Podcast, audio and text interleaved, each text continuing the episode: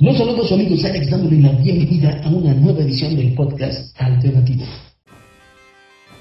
Primero que nada, pues este es otro episodio del podcast y tenemos a nuestra invitada que es Alina Nicteja. Hola, muy buenas noches. Uh, sonidos. Eh, bueno, el chiste de aquí es que estábamos teniendo problemas con eh, la grabación del audio y ella nos está apoyando ahorita. Así que si oyen una mejor claridad en el, en el archivo de audio es debido a, a, que, a su apoyo. Y no volverá a pasar. Y no volverá a suceder nunca más, sí. Así es. A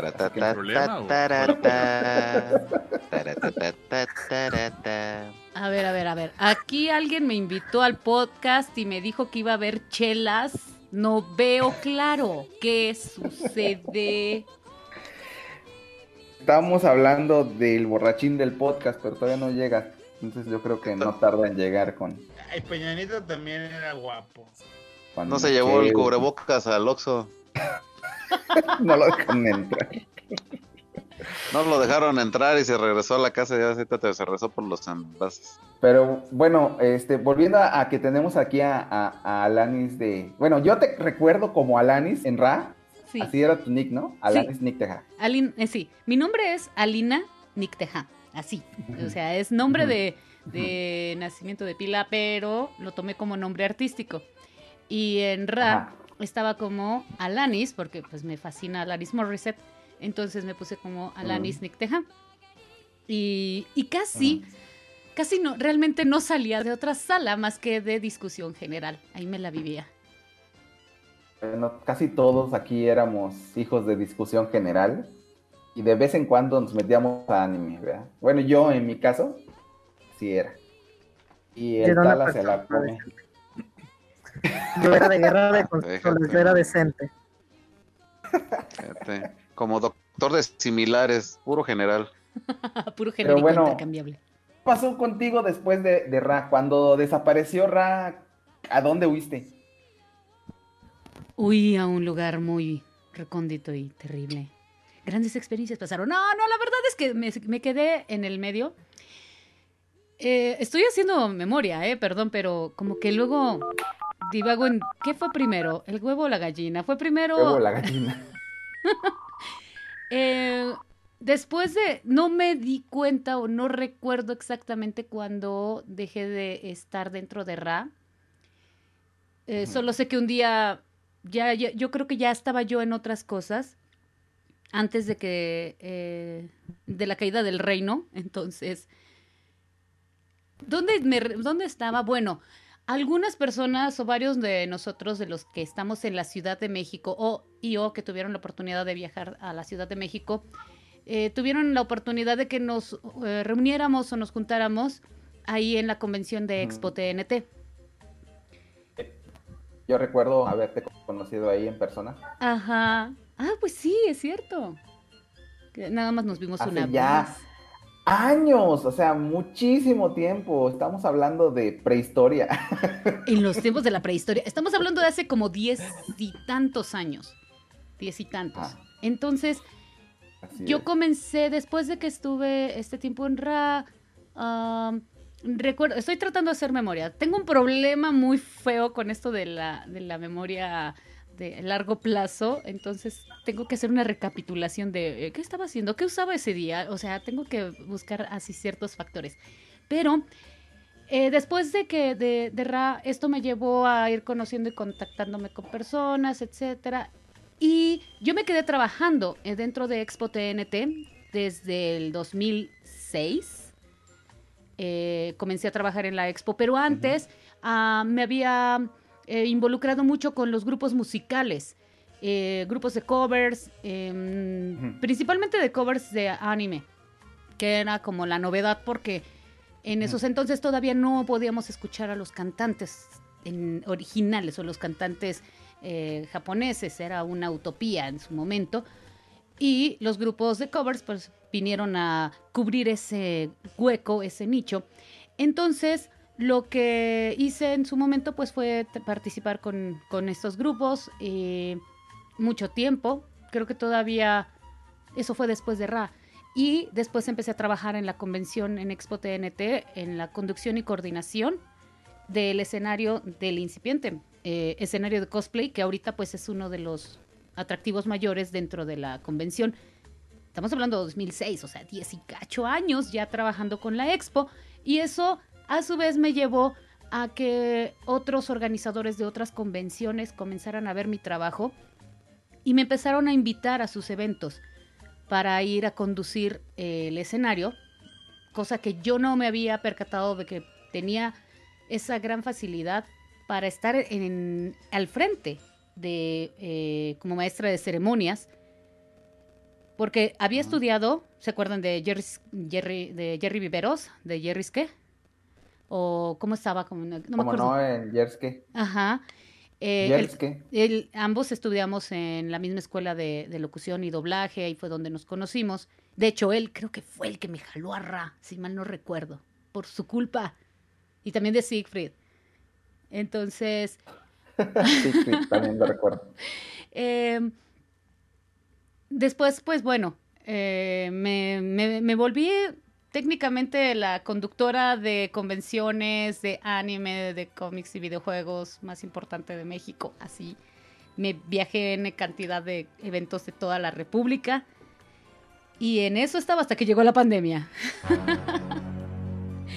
no, ha sido la verdad, fue Oye, pero un cambio bien, bien genial. Ujú. buen negocio, ¿no? Al menos durante la década pasada yo siento que fue muy buen negocio.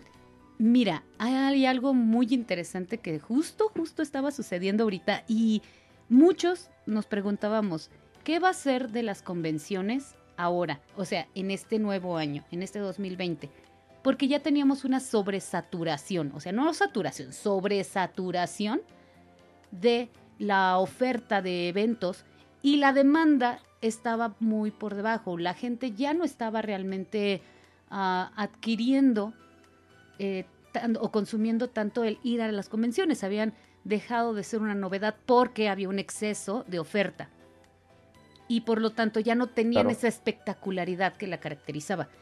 Y se estaba viviendo esto.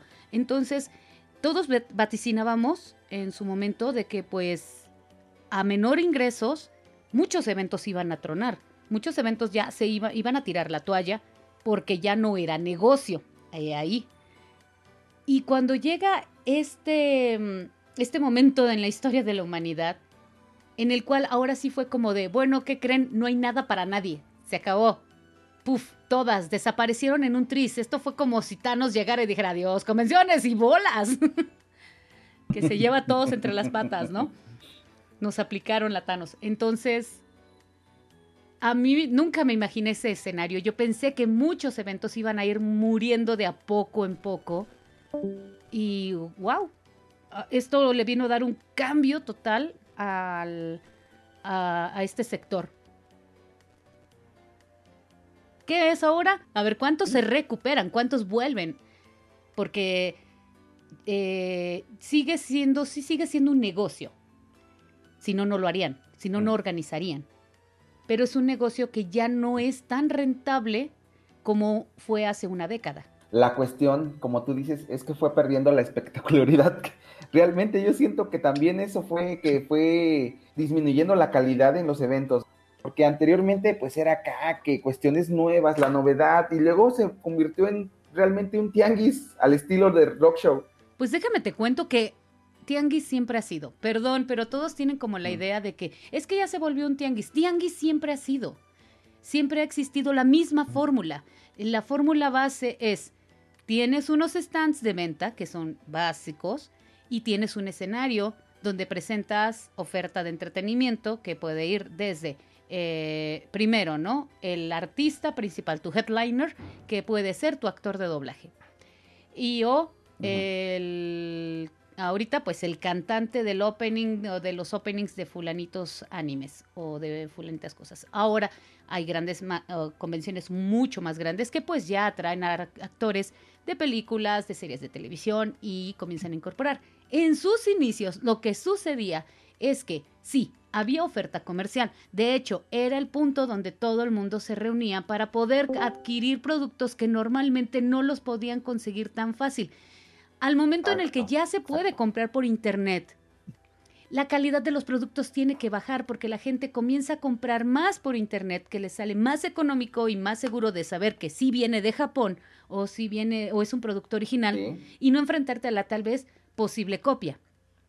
Por lo tanto, los precios comienzan a subir. ¿Por qué? Porque tienen que recuperar.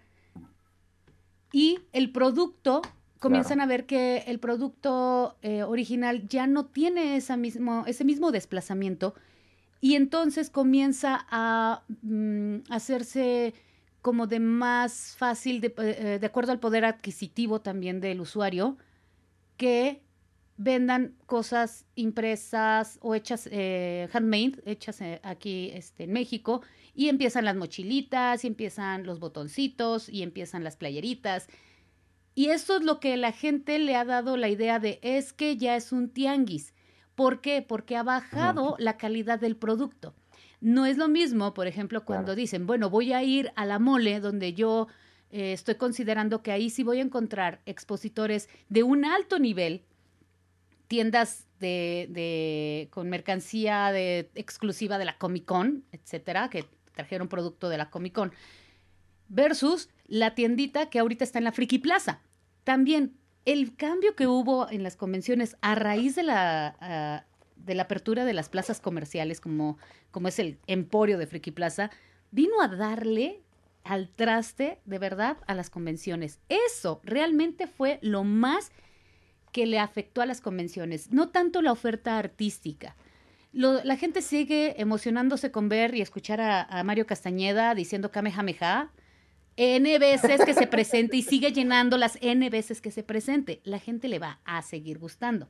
Hola, soy Goku y le quiero mandar un saludo a toda la gente que en este momento nos está escuchando. Qué bueno que están aquí con nosotros y estoy tan feliz que con un triple Kaioken voy a hacer un Kame, Kame,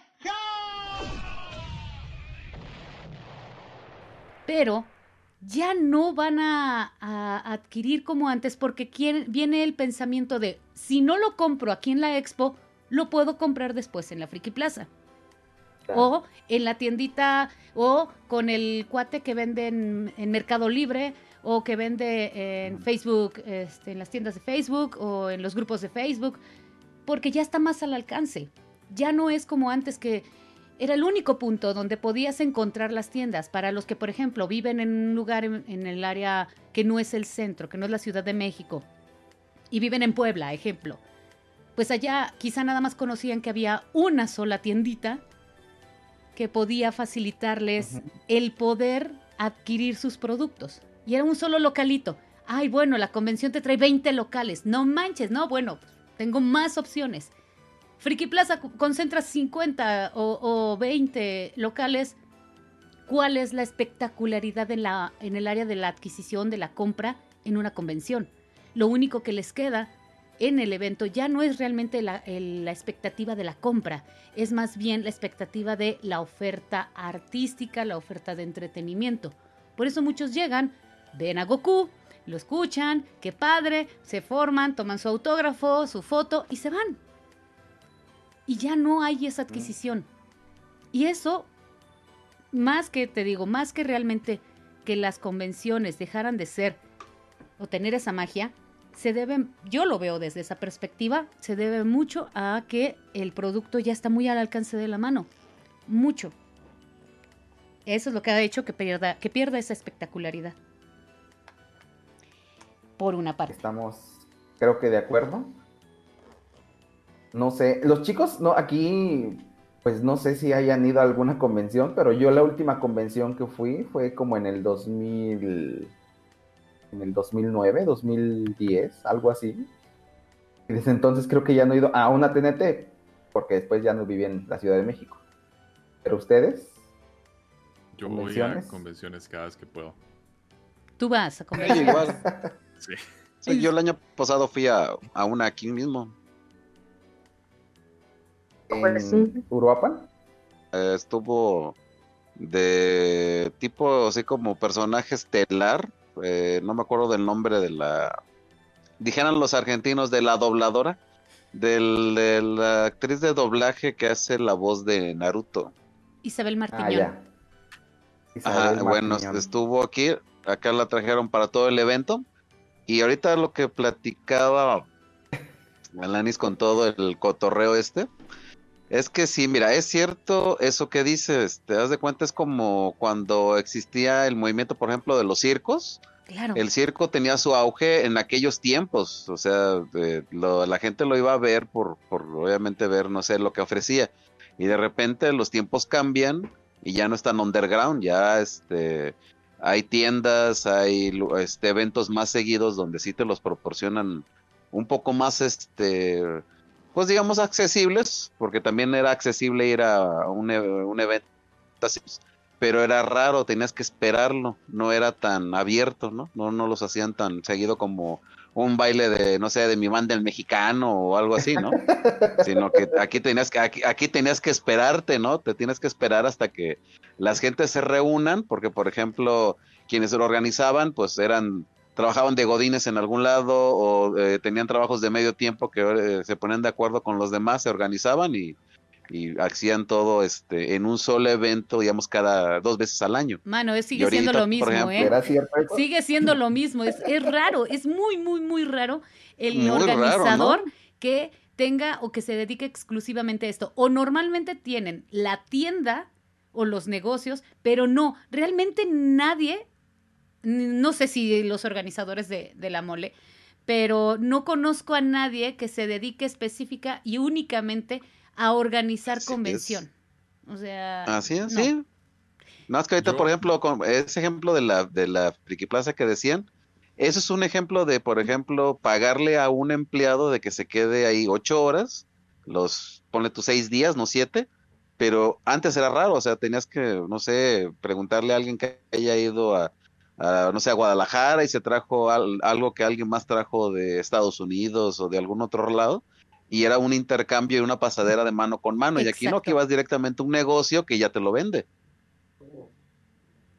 Sí, o sea, Yo Mm. he, adelante. he ido a varias convenciones distintas. No, no todas han sido como de anime o, por ejemplo, en, Expo Sex. en, De abogados. en Florida, de abogados, no. En Florida fue una convención de construcción. No, no, fui, fui a, sí fue una de construcción, pero no, fui a una, a una convención de, de, se llama Supercon, que es de animación. Sí. Ah, Entonces, chida. Eh, ya todo. ¿verdad? Es, es, es más que todo eh, gente que hace voiceover, pero no anime, sino televisión. Sí, Entonces ves producción. gente que hace Futurama, Los Simpson, eh, este tipo de cosas. Algo muy diferente que tenían era que tenían un ring de como de boxeo en el medio de todo la- el lugar y a cada rato estaba gente con cosplay peleando. ¿Cómo está no se me ocurrió eso? Ay, Eh, Entonces están haciendo, están haciendo lucha libre mientras, me explico, es Batman y Robin contra eh, Fat Joker y es el Joker gordo así peleando contra ellos. haciendo, eh, demonios. ese- ese- Pensar ese que era sí muy era bueno posible. tenía, tenía áreas, por ejemplo, la gente juega cartas, tenía áreas de retro ¿Cuál es gaming. Alguna vez lo pensé, te lo juro, cuando veía los dramas de cosplayers dije, ah, ya, que se arregle esto como debe de ser. Les voy a dar su par de guantes de box a este par de divas o divos y eh, bye. O sea, que, que- que hagan el Eh, eh, espectáculo, que arreglen sus broncas y aparte nos generen taquilla. Era, era la sensación. Este, fui a, a uno en Orlando que se llamaba Megacon, Uf, era enorme, tenía Claro, como es 50,000 personas. impresionante. No, más de 50 mil, pero era, era enorme. O sea, yo me Sí. acuerdo que del parqueo había que agarrar un bus para llegar al lugar. A su máquina. Sí, no, Y- es otra cosa, es otra cosa. Y ahí tenían de todo. te- Tenían un ajedrez humano con cosplayers, sí, gente algún- jugando, gente jugando así, tipo, tipo Yu-Gi-Oh, ¿verdad? Ellos en sus plataformas moviendo las piezas para que la gente se moviera. de- Eh, hacían muchos eventos de, de peleas entre ellos. eh, e- eso fue hace años, estamos hablando 2006, 2007. El Es- año Estamos en lo pasado, correcto. De hecho, uno- varias de esas ideas justo fueron muchas de las que me motivaron a hacer un área o que tuviera ese tipo de contenido dentro de la convención. Entonces yo me encargaba como de la producción y era comenzar a hacer locuras del twister, de tributos de no sé qué cosa. O sea, de ahí, justo de estar observando estos grandes eventos, pensé, ¿por qué no estamos haciendo esto aquí en México? O sea, podemos y tenemos las personas para poderlo realizar. Entonces, Nada más era proponer, eh, de darles a los espacios y la gente solita crea la magia. Sí, que haganlo. Eh, De, de hecho, eh, en Houston fui a uno que fue así como, ah, más o menos, era más que todo videojuegos lo que estaban haciendo. Eh, El de Blizzard. no, no era el de Blizzard, no, no recuerdo el nombre. Fue un fin de semana y eran cuatro horas manejando para allá. Nos quedamos en un hotel espantoso y nos devolvimos. Ah, el No Hibiki lo que hicimos. Pero, pero sí. Hay uno, hay uno acá por, por mi casa que hacen que. a- Aquí fui al Comic Con, que fue una mierda. Aquí hacen uno de. de Dragon Ball? Que se llama el Kamehacon, una cosa así. Dios mío, ¿en dónde se inventes. encuentras? A ver, déjame. En Dallas. Ok. Aquí eh, hay uno que se llama Fan Expo, Ajá. que es legítimo. Traigamos gente del cine, ¿verdad? Entonces ahí fue donde estuvo Stan Lee. De hecho, antes de que se muriera, ahí estuvo. Sí. Y yo dije, voy a ir a conocerlo. Y había que hacer una fila de seis horas. Y dije, nah. Tipo, otro día. Y se murió recién después de eso. Pero eh, sí es fatal. El, el- el que más me... me- en, en Costa Rica había uno que era solamente de juegos de mesa. I know. Entonces son puras estaciones para Sí. que la gente juegue este juego de mesa. Y la, el, el creador del juego de mesa te lo explica. Se pone a jugar con vos y de paso lo puedes comprar si, si quieres. Eh, pero el que más me ha gustado es uno que hacen acá que se llama AnimeCon. Y todos los invitados, no todos, pero por ejemplo la, la gran mayoría de invitados vienen de Japón Sí. y no solo, no solo están ahí haciendo bonito, sino que el fin de semana, los cuatro días, a toda hora hay por lo menos cinco o seis paneles Sí. de, de, de cosas donde aprendes cosas. Entonces, Fíjate. eh, sí. qué sé yo, el tipo, que, el tipo que hace la voz de Pícoro está haciendo un panel de cómo hacer voces y cómo, cómo poder vocalizar bien y cómo hacer diferentes cosas para que la gente aprenda. Y créeme Entonces, que tienes tu, tu estación donde puedes hacerlo y practicar y todo. ahí, por ejemplo, tú estás tomando un, un tema que siempre ha sido una constante aquí, de que lamentablemente, y lo tengo que decir tal cual, lamentablemente la gente aquí en México no está dispuesta a aprender, no quieren aprender. En muchas ocasiones, varios organizadores llegamos a, platicar desde, pues hay que proponer talleres, paneles así más interesantes, con alto contenido, como lo que nos estás comentando, ¿no? De, de creativos, pero este sector en particular, neta, no quiere aprender y es una lata, porque hay eventos aquí que funcionan muy bien bajo esos conceptos, como por ejemplo Pixel Art, que es de animación, es un fabuloso festival que pienso, ¿por qué eh, eh, existiendo estas posibilidades, la gente dentro de nuestro nicho de las convenciones de cultura pop fandom no quieren tomar estas, estas alternativas, prefieren seguirse quedando todavía con nada más, ahora sí que ver, por supuesto, ¿no? La persona que comentas, eh, Carlos II, la voz de Pícoro, eh, diciendo, bien, les vamos a platicar el proceso creativo del personaje y cómo es, la caracterización, sobre eh, algo más técnico. Y lo que pide la gente es, sí, pero ya es la voz de Pícoro. Sí, pero ya, ya puedes hablar como Woody, por favor. Es una lata. Y los mismos actores de doblaje me lo han comentado. Yo quiero que los chicos como que les camine la ardilla, por favor. Y les empiezo a hablar en mi conferencia de, pues, de que esto de la actuación, eh, bueno, del doblaje, pues tiene su, su parte técnica, hay que empezar con eh, este ser actor y de ahí pues eh, viene todo lo demás. Y llegan con él y le preguntan, oiga señor, yo sé imitar muy bien a Homero Simpson. ¿Tengo posibilidades en el doblaje? No, hermano, no. Ellos mismos se han fastidiado. Quiero que estos chicos salgan de, de la fantasía y entren a la realidad, por favor, pero prefieren quedarse en la fantasía. Por eso el contenido de las de- convenciones se ha detenido por el mismo usuario. Con que mm, creo que Mole ten- no, no ha, eh, Mole no ha retomado como tal las conferencias. Con que trató aquí en México de justo volver a retomar estas raíces de lo que se hacía hace muchos años en las convenciones, que fue contenido. Contenido no solamente de entretenimiento para público en general, sino contenido de especialidad.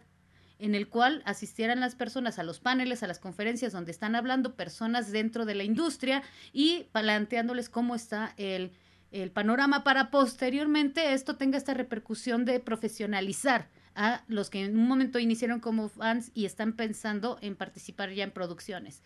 Y eso es lo que ha mermado y por lo cual dicen muchos, es que sigue siendo lo mismo. Sí, te lo juro. N cantidad de veces quisimos implementar cosas nuevas y nos dimos cuenta de que pues ahora sí que hay espacios y lugares. La gente que va a estas convenciones solamente quiere ir a echar relajo, ver a sus cuates, comerse unos pokis, un pancito de al vapor y tal vez un ramen. y gritar con Goku. De hecho, aquí, aquí, aquí en esta, en esta área es muy... ah, hay una, una colonia japonesa muy grande. Hay demasiado japonés acá. Entonces, la- cuando te digo la voz de Piccolo, era la voz de Piccolo japonesa la que venía. Entonces, él está hablando y al mismo tiempo hay alguien traduciéndole lo que él está diciendo en inglés. Pero este, tenía, digamos, la muchacha eh, coreana que hace la voz de Diva en Overwatch. Ella estaba enseñándole a la gente cómo hacer un setup en la casa para que ellos puedan grabar. Había, y, y casi toda esta gente traía tarjetas al final para la gente que quisiera, para seguir hablando con ellos, para poder tener otras clases. Yo, mi problema más bien era que yo quería ir a todas y había muchas que pasaban al mismo tiempo. Sí. Entonces no podía, pero había uno de cómo pintar miniaturas, este, eh, también el relajo. No te voy a decir que aquí todo el Claro. mundo viene con la, la- la idea de que quieren aprender. Es, es- hay, hay- hay- yo creo que fue la semana antepasada, eh, aquí había un hentai café. Sí. Entonces era, era, era un lugar donde Ahí las se la pasaba estaban este cuate. topless, Oh my eran God. topless y te servían, y te servían la comida y las bebidas y todo, pero Fíjate aquí, aquí la convención, aquí la convención tiende mucho a, si es una convención muy grande, la gente se queda en hoteles. Y la Así gente es. se queda en hoteles, se queda en hoteles, entonces la fiesta sigue, el- el- la convención sigue en el bar del hotel, en el restaurante del hotel, en esto, entonces se hacen un montón de cosas de, de ese tipo, pero, pero Sí, no, es muy, muy diferente el, el concepto de convención de no solamente de Estados Unidos, sino de otros lugares, ¿no? Yo supongo que también deben de seguir o deben de estar este tipo de conceptos en, en, en nichos más pequeños en el extranjero, en algunos, en otros países. Eh, aquí sí ha sido muy patente que de, de 100 convenciones que hay de este, de este sector en México, una, una puede ser la que esté ofreciendo algo de este tipo, de lo que estás comentando, o este tipo de experiencias. Realmente es muy, muy poco. Y, y nosotros lo vimos, eh, trabajamos, te digo, con Conque, el mi equipo de trabajo, le trabajamos a Conque su área de cosplay. Y nos dijeron, necesita, necesito un día de talleres y propónganme cosas interesantes, no, no tonterías, por favor, que sí ah, tenga alto contenido. Y era muy triste ver conferencias que algunos chicos implementaron y prepararon muy bien y solamente había cuatro, diez personas a lo mucho, quince, así como que fue de la más, eh, de, asistentes. Y sí da coraje que la gente de este sector como que no quiera aprender. No, no, no sé.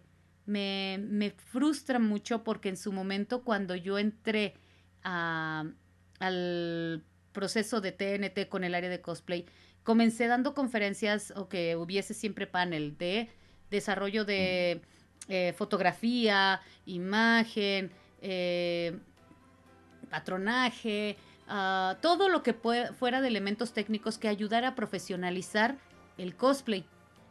Y la gente no se dejaba, no se permitía eh, da- ser instruida y alimentarse de esa forma. Pero eso sí, ahorita todo el mundo anda viendo todos los tutoriales que hay en YouTube, ¿no? Pero creo que tiene que ver con el hecho de verse expuestos, sentados en una sillita, viendo que estás aprendiendo. Es como el clásico que estás en la escuela primaria y tú quieres aprender, pues te sientas en los asientos de adelante, ¿no? No sé cuántos de aquí fuimos los matados, Sí. que siempre fuimos primera fila y éramos los más buleados. Eh, porque tienes esa hambre de conocimiento. y sin embargo, hay una mentalidad general como de, ay, no seas el nerdo, porque pues ese es, es el loser, o no sé. Entonces les da mucho miedo verse expuestos cuando al contrario deberían de ser oportunidades que no se deben perder. Y lo hice en el segmento de doblaje, llevándoles la experiencia de aprende o vive lo que es estar en como en una cabina. Eh, lo hicimos con, el, con mi profesor don Esteban Siller, eh, que es eh, aquí en México y Latinoamérica, era la voz de Gargamel en Los Pitufos, toda una institución. Y él aceptó muy gustoso a dar una clase muestra de doblaje en el evento. Y, y, había una falta de respeto de las mismas personas asistentes a esa actividad, de la cual, te lo juro, o sea, estaban ahí sentados 10 personas, 5, entre 5 y 10, variaban, ¿no? De pronto se levantaban. Y yo creo que nada más era porque se sentaban porque había sillas. Y no había en el evento otro lugar con sillas más que ahí. Eh, entonces sí me, me molesta honestamente, yo siempre lo he dicho, soy un patente de eso, me molesta porque la misma gente no permite que aquí suba el contenido. Que las mismas personas sean las que digan, ¿sabes qué? Ya me aburrí, ya me aburrí de escuchar a Mario Castañeda diciendo Kamehameha. Quiero que me diga cómo puedo sacar, no sé, eh, eh, esa forma tan rápida de poder hacer el doblaje, de hacerlo con esa naturalidad. Que me instruya. No, no, no están abiertos a eso. Es muy molesto. Creo que es una cuestión cultural. Va más allá de solamente que fuere una cuestión de un país, es cultural y es de también de uno mismo. ¿Qué estás exigiendo? Por eso sí hay festivales, como te comento, de estos que son de contenido o que han tenido que migrar. Los que se me hacen muy singulares son los de juegos de mesa aquí en México. todo el movimiento de juegos de mesa es fuertísimo, fuertísimo. Yo me impresioné cuando comencé a verlo muy fuerte. Eh, y lo de animación. Fíjate, eh, fíjate que eh, ahí en, lo que comentas de que la gente aquí no tiene esa intención de aprender, pues es que también tienes que checar el público objetivo, ¿no? De las convenciones, que pueden ser adolescentes, niños. Y pues cuando van a una convención, yo creo que lo menos que van a ir es a como a sentarse para que les expliquen algo sino que van a buscar el despapalle o divertirse. Yo, creo que ahí está bien. Está bien que haya las clases o que haya el, panel, pero no sé, no sé, a lo mejor y, es cuestión mía, pero a lo mejor nada más sería como que el gancho, ¿no? Para traerlos para traerlos a mm. que asistan a una escuela. Por ejemplo, en este caso, una escuela de doblaje, una escuela de locución, si es que te interesa. exactamente. Pero, es cultural y generacional también. O sea, estamos hablando de que mucha gente, mucha gente más joven que nosotros buscan cualquier excusa para no hacer algo. Quieren hacer algo, pero no quieren tomar el tiempo para hacerlo. Porque estamos hablando que vivimos en, una, en, una, en un tiempo en el que todo es más rápido. Si no puedo hacerlo ya, este, no me interesa. Si no, si no lo puedo hacer mañana, no me interesa. Y si no lo tengo ahora, les causa una frustración y no quieren lidiar con la frustración. Exacto. Entonces, ¿qué pasa? Llega, pasa un mes y dicen, ah, perdí la oportunidad, no fui a eso. Y la próxima vez lo hago. Y la próxima vez pasa y no lo hacen. Entonces, ese es el problema. Y, y, es cultural porque lamentablemente en Latinoamérica somos un aterro de vagos. Nosotros no, no, todos nos lo han dado no hemos tenido conflictos enormes como lo han tenido muchos países. Hay conflictos, pero es interno y la mayoría de la gente tiende como a, resguardarse a sí misma, no se hacen muchas cosas que sea por el bien. nosotros no hacemos cosas por el bien de, la cultura y por que el país siga, se hace mucho porque uno sea el que crezca, ¿verdad? Y si yo no crezco, este, no me interesa ayudar a nadie.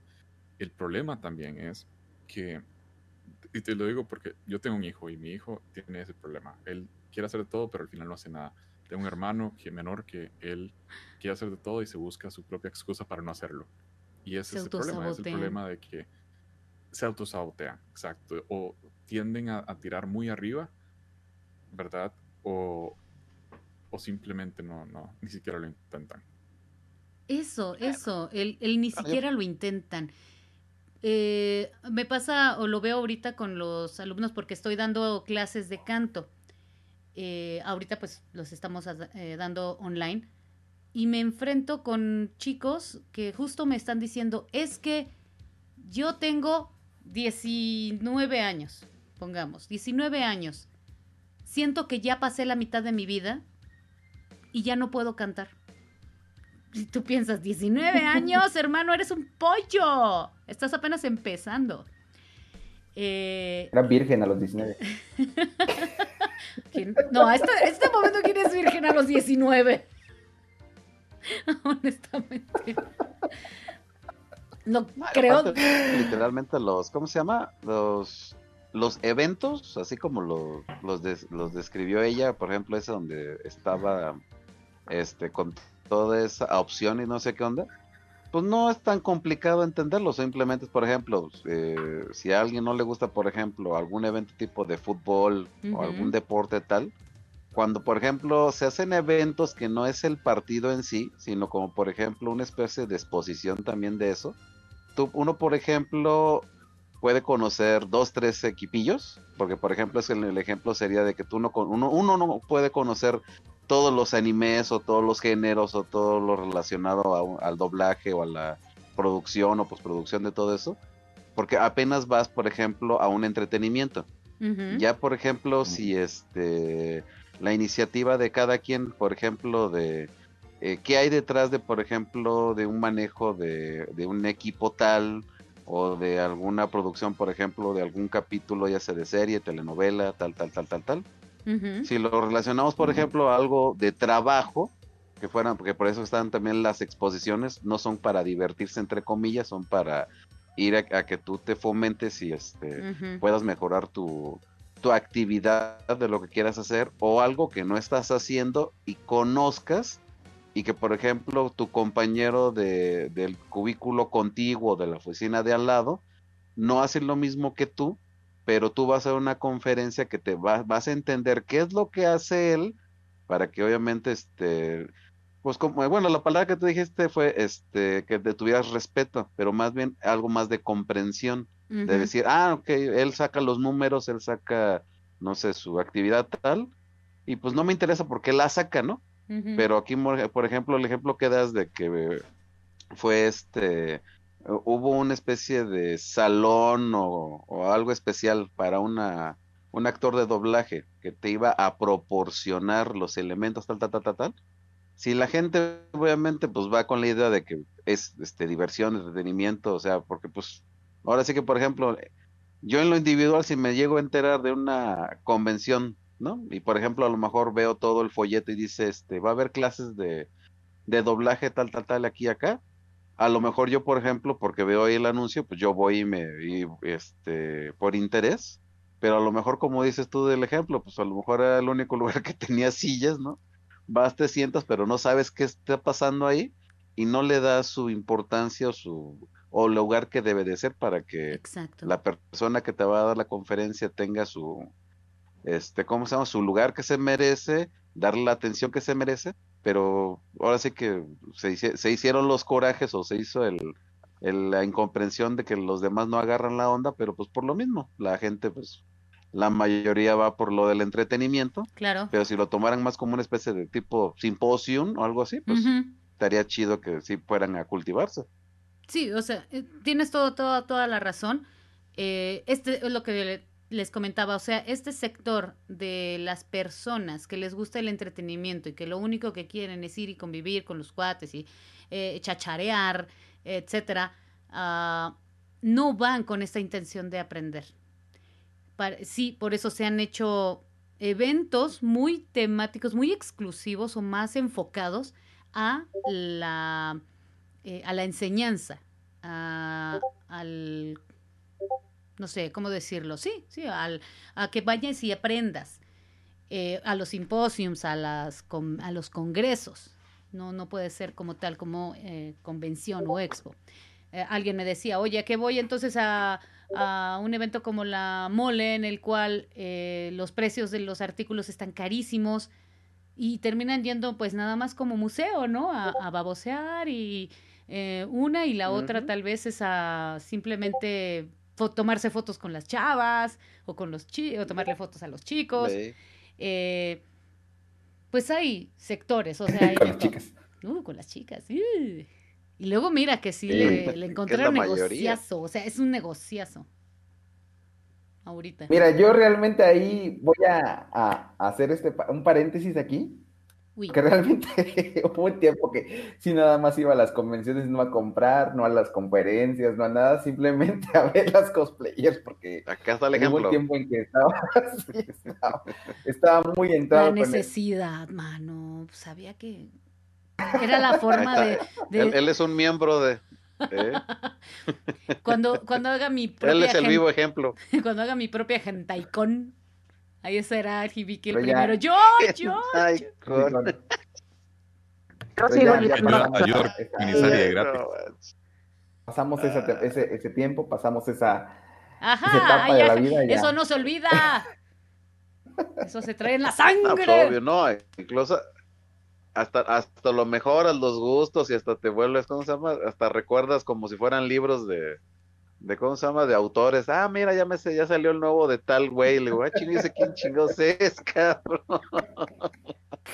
No, pero sí, de lo que comentas, o sea, hay muchas maneras, hay muchas eh, formas en las que te llega la, la, el- la convención, el, la manera en la que te venden, ¿no? El concepto de convención. Y Sí. este, y esa fue la mía. Pues sí, es Y, que la, la ah, mayoría es entretenimiento, o sea, sí, sí vas a eso, pero Ajá. lo que comenta ella es de que sí tenían ellos la intención de De abrirles las puertas y tal, tal. Claro. pero tampoco, pero tampoco es la, la- tampoco es la culpa de lo de la, la borregada de la gente, de la mayoría, porque la, pues, obviamente es, es lo mismo como el ejemplo que decía yo de un evento deportivo, o sea, tú vas a gritar este al, a los de, a los jugadores que no sirven para nada, que hubieras hecho esto, gol y todo el mugrero, pero tú no vas a que te enseñen cómo patear la pelota, ni, ni, ni si ese le costó su vida al güey por ir a patear y meter un gol, cuando a aquel le costó sudor y sangre llegar al puesto que tuvo, pero a ti en ese rato te viene valiendo mal los 90 minutos, pues digo, es, es, esa es la semántica gol del- nomás, el sí. entretenimiento, así es. O sea, por un lado no está mal porque sí la gente la va, va a desestresarse y por el lado pues obviamente va a gastar su dinero ahí, ¿no? Pero obviamente si le pone por el otro lado es donde pues sí obviamente la gente pues hay un, pues sí un porcentaje muy bajo de que se quiera eh, meter en la producción de la o cómo funciona, ¿no? La el, La el industria, movimiento ese que no es cualquier batea de babas porque la gente cuando, por ejemplo, te da un ejemplo de doblaje, o sea, de las sesiones que hay de doblaje, cómo se realiza, lo que se gasta, cuánto cobran ellos por palabra y todo eso, mujer, es un relato administrativo muy canijo, que la neta la gente, por ejemplo, si tú se lo empiezas a platicar a un fan de, pues nos vamos más rápido, igual Dragon Ball, ¿no? Empieza a decirle, ¿tú crees cuánto, cuánto crees que costó nada más el capítulo que viste ahorita? O sea, lo que lleva, o sea, no nada más es de que lo, lo oíste y se oyó chistoso y no sé qué onda, esos aparte, o sea, Sí, sí, sí, sí, pero diga Kamehameha, por favor. Tiene que hacer. Sí. Sí, eh, y, y tú ya estás hablando así como uno y, y ya te interrumpen. Dilo tuyo. ¡Haz ¿ya? lo tuyo! Hazlo tú. Entonces te digo, o sea, por un lado, no hay, no hay que hacer ni, ni corajes ni meterse en ese business. O sea, pues igual nada más informarle a la gente que si, si está interesada, que es un porcentaje pequeño, de decir, ah, ok, mira, va a venir este, va a venir este Carlos II haciendo la voz de Pícoro, pero luego se convierte en Woody, pero tú tienes que hacerlo igualito y a ver, tú tienes que decir algo, no sé, este tipo teatral, como para decirle, a ver, usted, este, saque su catarsis para ver que sí es cierto que le sale esté bien la voz del mono este. Y no nada más de imitarlo, ¿verdad? O sea. Todos ellos te piden, y eso, eso fíjate, cuando tú pones atención a esos, y la recomendación que siempre dan ellos es, tienes que estudiar actuación, o sea, no es de imitar las voces, tienes No es que hacer vocecitas. saber actuar. por favor. Exactamente, eso ya ven, eso ya viene aparte. Eh, como el, el Pepe Toño Macías, que ese cabrón sí, la neta, más que actuar, yo siento que sí, la neta, se, se mete muy feo los personajes, ¿eh? la neta. Pero sí va por ahí, pero sí va por ahí, va por ahí, va por ahí. Bien. Y este, Acaba de englobar eh, perfectamente. Yo me quedan- quedé así. nos- ¡Ah! Lo acaba de resumir todo. Se lo voy a pasar a mis amigos este podcast. Compas, vean, la verdad universal ha llegado a nosotros. Ahí está el hilo negro que buscábamos. Un saludo al, un saludo al a este, que sigan al Beto, al Beto, al Robert, este, ex locutor de la estación de radio, Radio Ongaku y ex locutor del programa El El pájaro, loco. Loco. Ay. A continuación, el pájaro loco. Y, Y, al terminar, partidos, políticos. Partidos políticos. Chavos rucos presentes. Ese era su. Sí, ese cómo era no. su, su- su No. Mi programa de- Ahí les voy, Sí. ahí les voy con la anécdota. era- Era una revista. A ver, A ver, a ver. Eh, estábamos viendo un capítulo de Nailed Nailed It en México, en la segunda temporada en Netflix, y de pronto pues están con los invitados, ya está Omar Chaparro haciendo la presentación, y, y tiene de invitada a Cositas. Y yo me puse así, salió mi niña interior Ay, así de, inventes. ¡Cositas! Y yo casi brincando, mi sobrina de seis años me voltea a ver y, ¿y esa quién es? Oh, pequeña Padawan. Déjame te instruyo de los tiempos de cuando nosotros no teníamos YouTube. Lo bueno es que Cositas No, volvió en, forma ¿eh? de fichas. Lo bueno es que Cositas. Volvió eh, y de hecho estuvo por ahí paseándose en la convención en la mole, en la última. Estaba por ahí. Entonces era así como volver a la infancia. Y qué bueno, ¿no? Que personas que Sí. fueron de esta generación, como nos pasó con Gus Rodríguez, que todavía tuvieron este impacto en las nuevas generaciones, todavía tienen un poquito de impacto. Debe Eh, haber una retrocon, ¿no creen? Mm, sí En el asilo de ancianos. En el Eh, asilo de ancianos. No, yo sí quiero una. Yo sí quisiera un autógrafo de cositas, la neta, ¿eh? No, yo sí la, yo sí la veo, yo sí no. No, yo sí voy y le beso la mano y, oiga, me permite, se- señora, me permite tomarme una foto con usted así. ¿no? Esas Sí, sí, manos sí, no. santas que hicieron posible que pasara palitos Tantas 3 manualidades. En la escuela primaria donde ahorita- no podía hacer ni siquiera mi cartulina, mi cartulina y usted me enseñó. La amo. De pura casualidad, no, no, no tendrá canal de YouTube porque sí la armaría ahorita, ¿eh? Con De hecho, tiene. tiene un contrato. canal de, tiene un canal de Con YouTube. Con Modatelas tiene un- fue lo, mejor que pudo haber y de hecho fue cuando le dije mira pequeña padawan a mi, a mi sobrina ahí están los videos de cositas en Modatelas y y es exactamente lo mismo pero en HD o sea está cool Fíjate nomás. Dar los de Modatelas porque tiene más tiempo, tiene los 30 segundos que le dan entre caricatura y caricatura. Ah, también, de como lo hacían antes. No, no, no, aquí es un video completo y que hizo una, una almohada Ah, gigante, no. De personaje. sí El Ah, primero ya, que cerró. Pegan al tío Gamboín de la tumba. lo Eh, necesitamos tipo, eh. Cuando No. salía con el GC. la neta la neta del planeta a nosotros nos tocó una infancia bien cool bien chida. O sea sí había producción producciones para niños. Ahorita todo el contenido ya no está en televisión abierta la mayoría del contenido está creativo para niños está en plataformas digitales en YouTube. Eh, pero nosotros sí nos tocó Bueno, ahorita una que dijiste eso de, de la infancia que nos tocó, dije, ay, de- de todo iba bonito hasta que me acordé que estaba viendo un partido, digo, un capítulo de Supercampeones y me lo interrumpieron con el, con el, ¿cómo se llama? El atentado Colosio, ya valió madres. Pero mamá, hijo, déjale ahí. Necesito ver cuadro por cuadro cómo lo matan. Pero mamá, estaba viendo los supercampeones. Sí, no. Ay, hijo, dentro de dos días seguirán en la misma cancha, en el mismo lugar, bajo los mismos diálogos. No te preocupes. Y rodando y Y Por rodando. 20 años vas a rodando. poder seguir viéndolos. Rodando. en Sí, sí. No, ya, ya encontré un canal de, de ahí en el, en el Facebook donde me volví a, re- a reventar los episodios. A ver, ¿qué es más, qué será más bien. largo? ¿La cancha de los supercampeones o nuestra pandemia?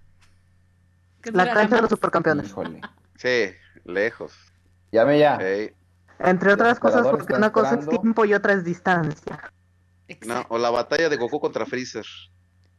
Faltan 15 segundos para que se acabe el mundo, para que se destruya Para el que mundo. explote Namekusei. Ah, para que explote. Eh, y, y- y duró una semana y media. Y te lo regresaron, te regresaron al capítulo número 5, cuando de pronto llegabas con toda la te intención de, regresaban. sí, hoy vas a morir, Freezer, hoy será tu día. Y lo regresa. Y lo regresaban.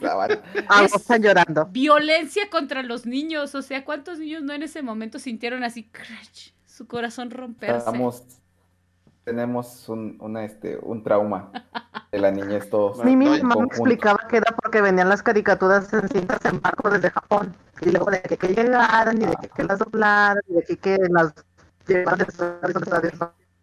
Decía uno, pues claro, vienen en barco.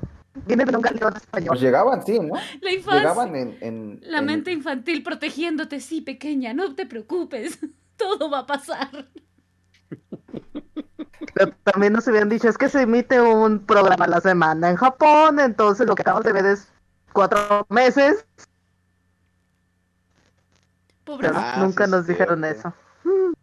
Sí, porque luego pasaba lo mismo que cuando veías, por ejemplo, los capítulos de Radma en, en el 5, de ay, tú te creías muy actual y que eran de ahorita. No manches, esos capítulos tenían 10 años de atrás, o sea, nos llegó el tarde el producto, ya estaba caduco, cabrón. Aquellos ya, ya sabían, este, este, ¿cómo se llama? Eh, los japoneses ya sabían, ay, estos cabrones no van a saber que el final está de la chingada del, del anime. Ya valió. Ay, no, yo les traigo algo mejor. ¿Quién de ustedes, quién de ustedes no mató, no secuestró, no hizo algo por tener ese VHS que traía el último capítulo de Dragon Ball GT? ¿Qué crees? No. Ah, No, aquí te- somos personas yo- yo- respetuosas de la ley. Me, me no, yo sí estuve, yo Aquí- estuve a punto. Dragon Ball GT significa Gomen Toriyama. Perdón, perdón, perdón. Subimos subimos Sé que hemos No, pero lo que yo sí me acuerdo es de que cuando pasaron el capítulo final del GT, así sí, que lo estaban pasando y todo, el- ya tenía eh, la música de fondo de, de la canción así de... Bueno, no me acuerdo cómo era el ending, ¿no? Pero haz de cuenta que, haz de cuenta que estaba, tan, estaba pasando, no me acuerdo qué, o sea, hasta estaba yo en, un- en un ciber, porque no estaba ni en la casa. Todo mundo no hacía ruido, o sea, estaban viendo la tele como si estuvieran pasando el himno nacional mexicano, parados viéndolo, todo, ¿no? Con la mano en el No, la neta, yo era por tantito chillo, casi, casi. Ya dije, no, ya Goku ya se, ahora sí se nos fue al cielo. Ya se lo llevó el dragón, cabrón. Ay, bueno, el Y- impacto de pero lo que fue. Dragon Ball. Super, así como que ahí fue la revancha, fue la revancha de todos los niños, de todos esos niños pequeños en cuerpo de adultos que dijeron, hoy, hoy es el día, hijo, hoy, hoy matamos a Freezer. Ah, no, hoy no es. Eh, Hoy vamos a la plaza a ver el final del torneo Sí. de los universos. Ah, sí, sí, pues de hecho, ¿te acuerdan que pasó hace poco que, que estaban diciendo que iban a proyectar un capítulo de Dragon Ball Super y no sé qué sí, porque era el último, el último, los Sí, últimos, era el último Ajá. era el último temporada del torneo de los Ajá. universos. Ajá. Ajá. Y fue de O sea, si Sí, sí, sí. era ahí, todos juntos en la plaza. agarrados de la mano unos con otros. Mm. Levantando las manos para darle ¡Vamos, su energía a Goku! Goku. Te daremos otra vez nuestra energía. Una vez más. Tanto ki, Hasta aquí que- hay ki, Hasta lleve que su de- ki. ya no haya tanto. Sí, Hasta que ya se deje de vender el producto. ahorita, ahora yo me pongo a pensar en lo que va a suceder después de que regresemos a nuestra, entre comillas, realidad. Eh, ¿Cómo será el nuevo concepto en las convenciones? Por supuesto, ahí era el estar persona a persona, uno a uno, y lo que menos hay dentro de las convenciones es a distancia. Cierto. Eso no existe. Y no sí, existe cierto. por la infraestructura, porque los pasillos, porque la gente se queda viendo eh, eh, eh, los locales, porque quieres ver al, al, al actor. Entonces, siempre la magia de la convención, y era de verdad neta, yo luego no entendía esta, no entendía esta idea de la gente de es que no había mucha gente en la convención. Estuvo muy chafa. Y después llegan otros comentarios. Es que había un chingo de gente en la convención. No, no, no. e- Estaba fastidiado. Entonces, como que, o sea, si no hay gente, está chafa. Y si hay gente, está chafa. De a cómo. Es que tiene que haber poquita gente para que puedas caminar por los pasillos, pero suficiente como para que haya cosplayers chidos o gente bonita que tú quieras ver, aunque no esté cosplayando nada. O que sí puedas pasar en anonimato, un poco como desapercibido, ¿no? Como no sentirme tan expuesto. No, Ay, pero ahí mejor decirlo. disfrazada de Elizabeth de Gintama. Fue hermoso porque tenía mi, mi espacio vital, es un disfraz de botarga. Googleen Elizabeth de Gintama. Era una botarguita, estaba más fresca a pesar de todo que el exterior. ¿Eras Me ha agradado-? Sí, Qué bonito. yo lo tengo. Ahora te voy a Algún- imaginar con algún esa cara. día, algún día lo traeré aquí al, podcast. Qué Es que bonito. tengo que subirme al cuarto los Pero podría ser con burbujas tipo Hamster, las convenciones. Con el paraguas ese que tiene plástico hasta abajo. Ah, ideas ganadoras. Señorita, es usted una Mm. visionaria. Claro. Por supuesto, ahí cuando se te Eso nos Ra. ¿Eh? No, no lo dejé por eso. Eso lo dejé dejó por traición del Malinovich, eso que aquí está en el podcast. Pero es un Malinovich y no dejaré que caigas. No, que, no, que no vino el día de hoy, ¿ya? ¿Tú conoces a Chame? el- Este, Alina. Super chame. Me suena. Super Chame. Así era el Nick, pero es super chafa. Es que sí recuerdo el nick, pero no Mira. recuerdo la persona. Así estás bien. Aquí en el podcast tenemos, Por tu tenemos sanidad mental. una política especial. Tenemos una política de que la persona que no venga a grabar podemos hablar mal de ella. Ah, ya me eh, incluyendo al viejito barbón. Incluyendo al viejito Barbón, incluyendo al, al- al César Serna. Saludos, César Serna. Este- Me de- o sea, me invitas, me estás presionando todo el tiempo. A ver cuándo vas al podcast. Me reclamaste la semana pasada. Ay, no fuiste a nuestro podcast. Me dejaste plantado. ¿Y yo? Aquí estoy, papá. Aquí estoy al tiro. ¿Y usted dónde? ¿Dónde? Van a estar, to- va a estar te mando tomado. un saludo. este, Te en- mando. Ay, ahí déjale en mando. alguna esquina de, de Monterrey. Déjale mando audio. Un saludo ahí al César A lo, Serna. a lo mejor le cerraron, le cerraron el modelorama y no, no- lo- se, ¿cómo se perdió en una de las islas o de los cubículos de por ahí? Déjenle Y mando bueno, el viejito barbón, que ya no lo hemos tenido desde, quién sabe, desde el primer episodio de esta temporada ya no hemos visto al viejito barbón, que es Zarex. No, es que ya tiene su propio lo conoces. podcast. Me ya. suena, claro, claro, claro.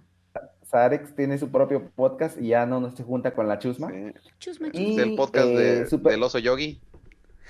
Super Chain era el segundo administrador de la segunda RA. No sé si te acuerdas que había una que se llamaba RA Alternativa.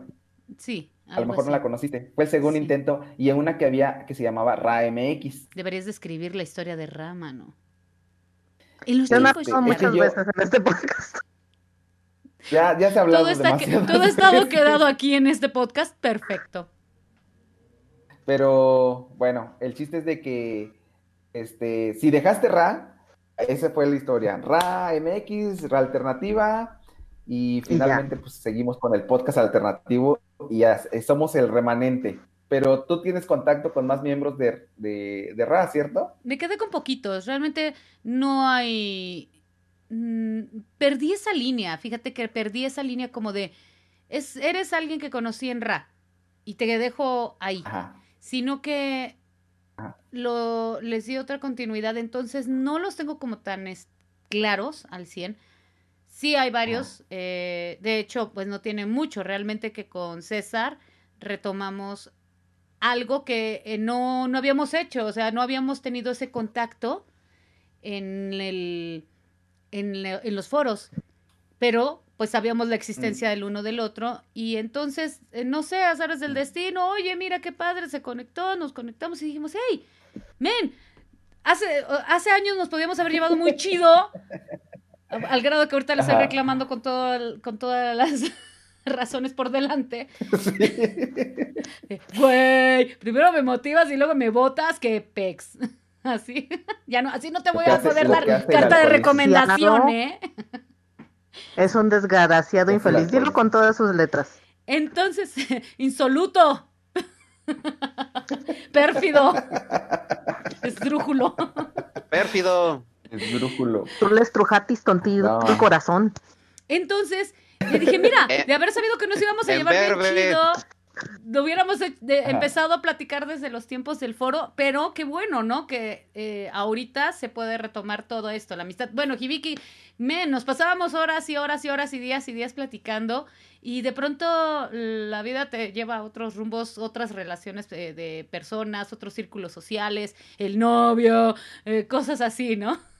Y te se rompen los lazos momentáneamente, pero gracias a la tecnología, gracias a las diferentes plataformas, uno puede restablecer esos vínculos. Entonces, sí tengo conexión con varios, los tengo ahí en Facebook, en varias de las redes sociales, y aunque al menos es un like, ahí está la presencia. Entonces me recuerdan Claro. de, hey, sigues, sigues, sigues aquí, de una u otra forma, aunque no, yo no les esté hablando mucho, los leo, les dejo ahí una reacción, como para hacer presencia, ¿no? Entonces, ah, Pues de hecho, hay varios, sí, hay o sea, la, idea es, este, la idea es de que recordemos que hubo un momento en que ah, estábamos nosotros, este, en un foro y pues por eso es este podcast, para que llegue a esas personas que están perdidas por ahí en todo el universo del internet. sí, que se desperdigaron. esto, se desperdigaron Mira completamente. como ya esferas de fuera dragón, algunos- así. Algunos se fueron a Éxodo, a unos se fueron a Gaia, Éxodo, unos se quedaron en Semsu. Gaia, no me acordaba, Gaia. Ay, me, me acaba de traer el refresh de qué estuve haciendo tantos años. ya había olvidado eso, te digo. Creo que sí, después de todo sí vivo muy en el presente. Y, y pues este, si tienes ahí algunos contactos, sería bueno que les digas, ¿qué crees? Estuve platicando con unos chicos de Ra, a ver si puedes escuchar su podcast. Ahí lo voy a poner. Aplica- De hecho, ahí estoy. que, que vengan contigo y luego tú no vienes. Exacto, voy a aplicar la César Cerna. Y tú lo vi- Exactamente, ya encontraste la manera, la cadenita. La Fénix. Pues Bueno, bueno, chicos, Sí, yo sí creo lo voy que a vamos programar ahí en concluir las porque ya redes. Ya nos pasamos de la hora y este y bueno nada más para decirles eh, que pueden escuchar el podcast a través de Spotify y pueden mandarnos sus mensajitos en Twitter en pod-alternativo y You now pues vamos a dejar pendiente vamos a dejar pendiente eh, en YouTube porque no me acuerdo de la dirección. La dirección de hecho todo lo de YouTube se encarga a Superchain pero ahora no vino entonces pues mejor escúchenlo por Spotify Bueno, ¿puedo echar gol ya de mis redes? ¿Puedo echar gol de mis redes? claro Ah, muchas Sí. échale échale échale échale Muchas gracias. Bueno, me pueden seguir en Facebook, Instagram, Twitter, en diferentes, en todas las formas, eh, en todas las plataformas. En YouTube tengo un canal en el cual estaba subiendo videos de cómo era en las convenciones o cómo se viven las convenciones desde el lado de atrás, tras bambalinas. Ahorita estoy haciendo audiolibros. Eh, estoy haciendo grabaciones de este tipo, estoy en, en diversas plataformas y principalmente estoy eh, trabajando en la plataforma de Twitch, que es transmisiones en directo, en vivo, con dos programas eh, tres días a la semana, que es el martes, miércoles y jueves. Martes y jueves hago algo que se llama el soundtrack de tu vida, que es la gente propone sobre de un tema las canciones que estén relacionadas a, a ese tema y es un collage de música fabuloso. Y los miércoles, como el día de hoy, es el día de canciones en vivo. Entonces me pongo a cantarles al oído en vivo. oh yeah Oh yeah. pues qué tal si te despides echándonos una rolita Estoy pensando como de que a, a mi especialidad son los temas de Disney. Ah, muy bien. A ver, chicos, ¿cómo qué se les oc- ocurre de Disney? A ¿Qué? mí se me ocurren unas cuantas, pero quiero La escuchar de ustedes. Soy una rocola, vital. ¿eh? Soy una rocola. A ver. La del libro de la selva, la- la de Busca lo más vital. Búscalo más vital, ¿Tú? no más lo que hay necesidad, no más. Y olvídate de la preocupación. Tan solo lo más esencial para vivir sin batallar. Mamá naturaleza te lo da. Órale, otra, otra. Este, ok. ¿Qué tal? ¿Qué tal? Los colores del viento. Órale. Así se llama, creo. Me crees ignorante y salvaje. Tú has ido por el mundo y viajado por doquier, mas no puedo entender si hay tanto por saber. Tendrías que aprender a escuchar, escuchar. Wow, eso estuvo muy bien. Aplauso, aplauso. Pues, este, vamos a conectarnos a tu Twitch porque qué bonita voz tienes, Alina. Muchas gracias, brother. Y, Muchas este, gracias. Y vamos a, a, a mí me gustó mucho eso de, del soundtrack de tu vida. Vamos a ver. Está bien chido. De hecho, ahorita hay seguramente alguna- en el canal. Alguna vez te vamos a caer ahí todos, ¿eh? Te vamos a caer ahí, te vamos a hacer algún raid, ¿Otro raid? otro raid, otra incursión ahí y vamos a hacer este. Somos trolls aquí por naturaleza, entonces, lo inesperado. Va, los espero, por favor, en bola. Se pone chido cuando hay banda, hay banda, eso sí. Mm, Muy bien. Entonces, pues ahí estaremos. Y pues este nos vemos en la siguiente, en el siguiente podcast en la semana que entra. Ahora sí, se los juro, se los juro. Tengo editado el podcast el anterior esta semana, no pasa de esta semana, lo subo para que lo tengan ya pronto, ¿sale? Para bueno, monetizar, pues, meses. no, ¿cómo? Putas Si no- vacías, qué falso todo lo tuyo. Hoy voy a cambiar. Prepararé bien mis maletas y mis sentimientos todos. tómala. Ya no necesitamos a la nicotina, ¿eh? Ya no la necesitamos. No, ya, ya, ya. Ya tenemos aquí a nuestra rocola humana. Pues, bien, Dun, muchas gracias, chicos. Y dun. despedimos a, a Alina, que estuvo con nosotros. Muchas Gracias. por platicarnos de las convenciones. Eh, extrañamos mucho. Qué bueno que ya estás aquí, que ya podamos estar más en contacto. Por supuesto, Y- será un gusto. Este, cuando quieras volver aquí al podcast, los miércoles estamos aquí, puertas abiertas. Para Va. Cuando tú quieras aquí platicarnos algo. Va. Vale, bueno, pues muchas gracias chicos y nos vemos en el siguiente episodio del podcast alternativo. Muchísimas gracias por la invitación. Bye, Cuídense bye. mucho. Bye. Bye. Hasta luego, Bubu. Bye, Bubu.